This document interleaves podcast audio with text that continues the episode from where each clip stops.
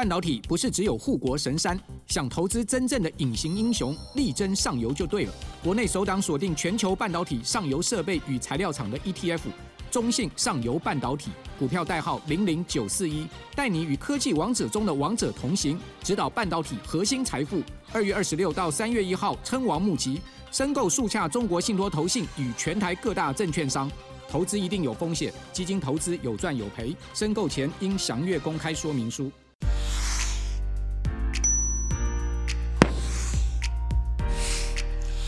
各位财讯的观众朋友，大家好，我是谢金河，欢迎再度收看老谢开讲。进入到二零二四年的龙年，那么大家可以看到，台股呢在开红盘的第一天呢，大涨了五百四十八点。欢迎你一起加入财讯的频道会员，支持最懂投资的财经媒体，跟我们一起追踪震惊趋势以及产业状况，成为财讯粉丝团，也就是财团的一份子。或者你也可以针对喜欢的节目抖内我们，让我们可以继续为大家带来更多精彩的节目。这个五百四十八点，那么大家如果回头还原一下呢？最大的关键是二月八号，台积电的 ADR 呢，在美国大涨百分之七。台积电在二月九号啊，它拉高到一百三十五点一七美元啊，这个大幅的上升呢，也揭开台股大涨的序幕。所以我们看到台股在二月十五号开高之后呢，再度穿越二零二二年所创下的。一八六一九，现在呢过了一八六一九之后呢，台股下一个新的里程碑会航向到何方？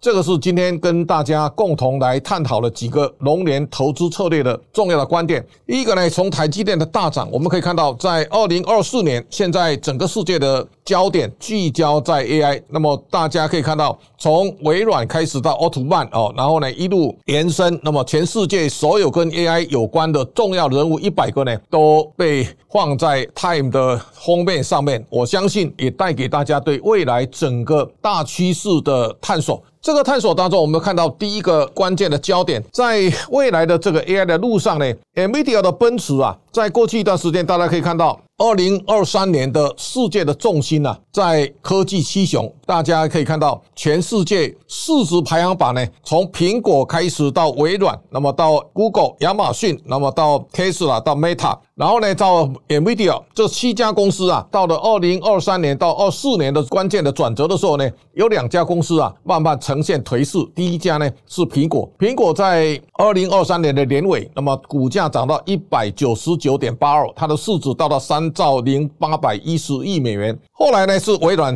超车了，微软后来涨到四百二十点八二，那么市值到了三兆一千两百五十亿。这个微软到现在为止啊，正式超过苹果已经三个月了。那这个看起来。苹果的态势难以挽回，那么最大的关键是苹果重要市场在中国。那中国现在品牌手机呢，慢慢正在吞噬苹果在中国的市占率。而最严重的是 Tesla，特斯拉从两百九十九点七五呢，现在一路跌到最惨至一百七十五点零一，市值一兆两千四百三十亿美元呢，现在跌到最惨五千七百多亿，这样的一个腰斩式的市值的缩水，现在在。科技七雄当中呢，特斯拉已经啊被免除到十大以外的。我们可以看到，微软现在跳升第一，苹果第二，那第三名是沙第四个公司。另外呢，NVIDIA 第四，Alphabet 呢这个 Google 第五名，亚马逊第六，第七是 Meta。第八呢，伯克夏哈，这个是巴菲特的公司。第九名呢是生技公司啊，李来哈，它不断的并购，现在市值七千多亿。现在第十名呢在台积电，但是呢整体来讲，台积电这一次啊到六千七百零四亿，逐渐逼近七千亿。那我想这个是一个大家对台积电未来大家可以稍微想象一下，它未来比价的这个对象呢是从 Nvidia 开始。如果 Nvidia 的市值到一兆八千两百五十亿的话呢，那大家可以稍微想象一下，全世界的 AI。晶片呢，所有的代工高阶晶片全部都是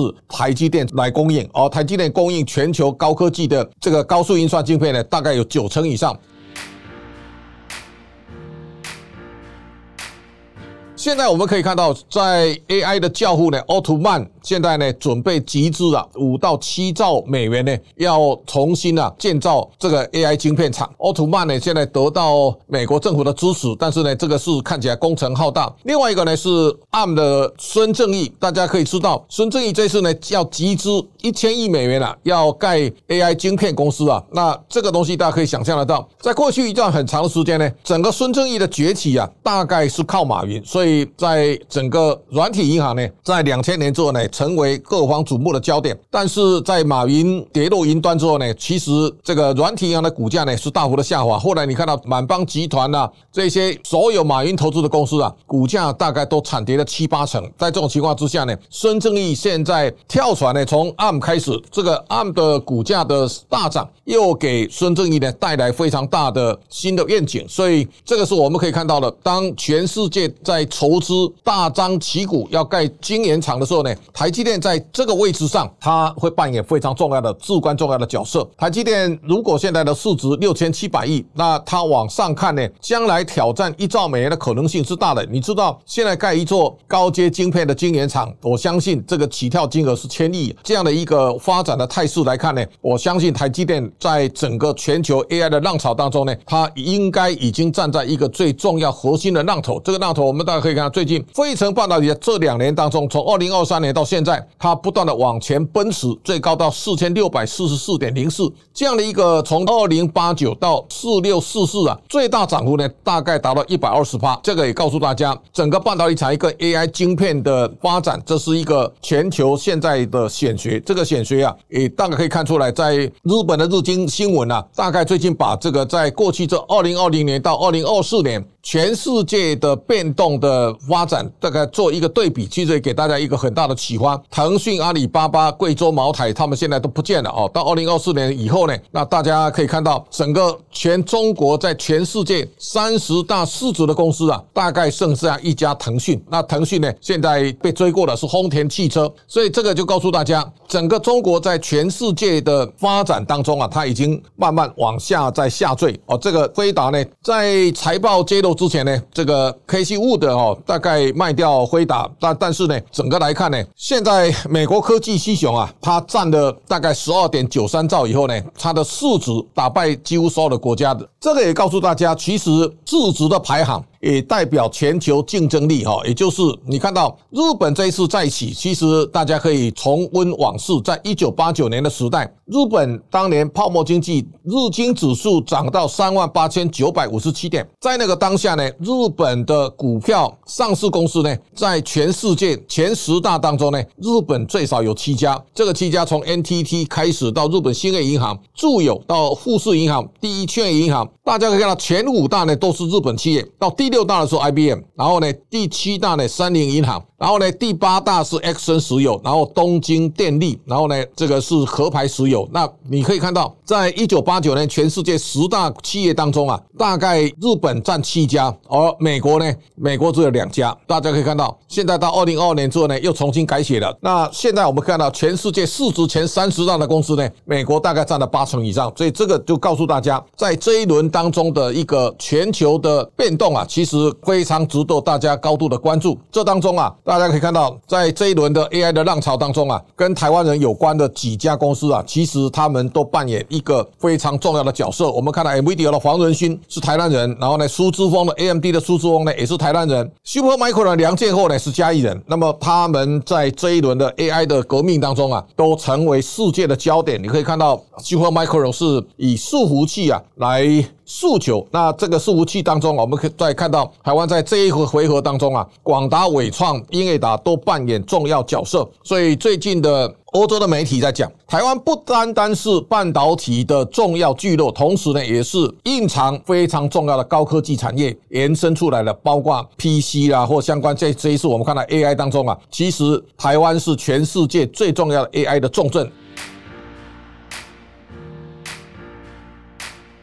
那么这一次我们也看到 Supermicro 的股价大涨之后。它怎么样回档？在二月十六号这一天呢，大家可以看到冲到多少呢？一千零七十七点八七。Supermicro 的股价呢，在二零二二年呢，最低价只有二十一块九毛三。然后呢，二零二二年的时候呢，年底三十九点六三。到了二二年的年尾是八十二块一。然后呢，去年的二三年的年底是两百四十六点二四。现在呢，很短时间呢，冲到一千零七十七啊，让市场惊艳哦，大家把它当成妖股。大家特别看到这个成交量，你一生难以想象为什么？如果你换算成美元的话呢，它一天成交量大概三百亿美元，三百亿美元是台币一兆左右。这个一兆台币的成交量呢，是台湾的交易量呢两天到三天的，这个是大家难以想象的哦。那么在这种情况之下呢，在 Supermicro 大涨之后呢，NVIDIA 的股价同样在去年底的时候呢，四百三十九，那么现在呢，一样拉升到非常惊人的地步。超微的股价呢，同样也是在今年呢，它也出现一个大涨的行情。好，这个是 Broadcom 呢，股价同样继续在创新高。微软也是一样哦，所以我们大家可以看到，在二零二三年，美国银行的分析师啊，叫 Michael 哦 Hartnett 哦，他标定一个叫。科技七雄，现在 Night Street Capital 的 Grand Culture，它叫做 AI 坏 AI 的五雄啊，涵盖从微软开始，再到 NVIDIA 的 AMD、Broadcom。再到台积电，我相信这个所构成的新的 AI 供应链，再加上 Super Micro 呢，大家可以看到，在一个 AI 的浪潮当中啊，他们呈现一个非常快速的奔驰的景况。这是我们现在要看到，日经最近在讲，他说错失战略的转捩点，使得 Intel 呢败于台湾。那大家看到，当年台积电追过 Intel 呢，Intel 市值两千多亿，现在剩一千八百八十六亿，但是台积电已经六千七百亿了。那最近你也看到，AMD 原来股价很小哦，的两块多啊。现在 AMD 的市值已经到两千八百多亿了，但是呢，Intel 一千八百多亿，所以它不进反退。但是呢，只有 Gearsinger 呢，不断的在市场上叫嚣，这是一个昔日的贵族啊。未来它如果翻转，值得大家高度的关注。我们看到在 AI 所带领的新的浪潮当中呢，我们最近也看到日本的日经指数呢，这一次快速的来到三万八千八百五十六点。它距离一九八九年的高点大概只剩下九十二点。我相信在经过这个高档震荡之后呢，日本会从重新再度冲上新的云霄。这个也是告诉大家，在经过这几年当中啊，大家都在看日元贬值，为什么股价会一直不断的上涨？日本的上涨有非常多的关键的因素。那最大的因素呢，大家可以看到，在一九八九年日本泡沫经济之前，大家看到二战的时候呢，日元是三百六十，那么到日本在一九八九年泡沫经济吹破的时候呢，日元跑到七十九点七五。地震海啸的时候呢，七十五点三五。那么大家可以知道，一个国家经过大幅的升值以后呢，在泡沫吹破以后，日本能够幸存已经很了不起了。现在回到一百五呢，是给日本重新调整元气非常重要的新的里程碑。那这一次大家可以看到，在日元的贬值当中啊，大家也看到另外一则新闻，也是日本创新高，但是呢，